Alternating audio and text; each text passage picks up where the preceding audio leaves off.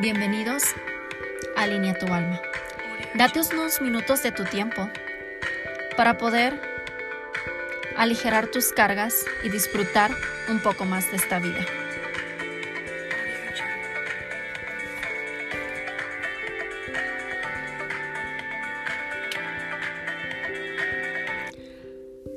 Todos vivimos problemas. Tal vez nadie pueda entender tus problemas por el simple hecho que nuestros propios problemas pueden llegar a ser diminutos o grandes para la vista de otros. ¿Cuántas veces no hemos dicho, esto es lo peor que me ha pasado? ¿Cuántas veces hemos dicho, ya no puedo con esto? En esos momentos de desespero, donde ya respirar se vuelve una carga, donde ya levantarse se vuelve una carga, donde todo lo que hagamos y pensamos ya no importa.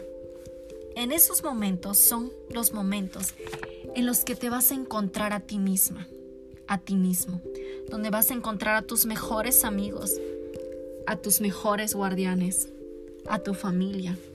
O incluso puede llegar a pasar que no encuentres a nadie.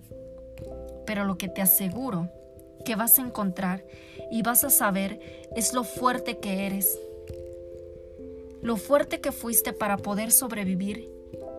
Y vas a saber que cuando la tormenta pase, sabrás que todo fue temporal, que el dolor fue temporal.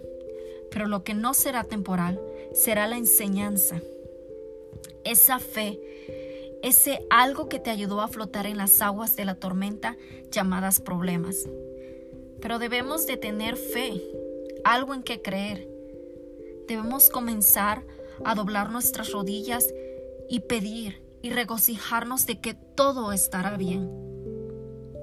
Eso sería algo que nos podría ayudar a aligerar nuestras cargas.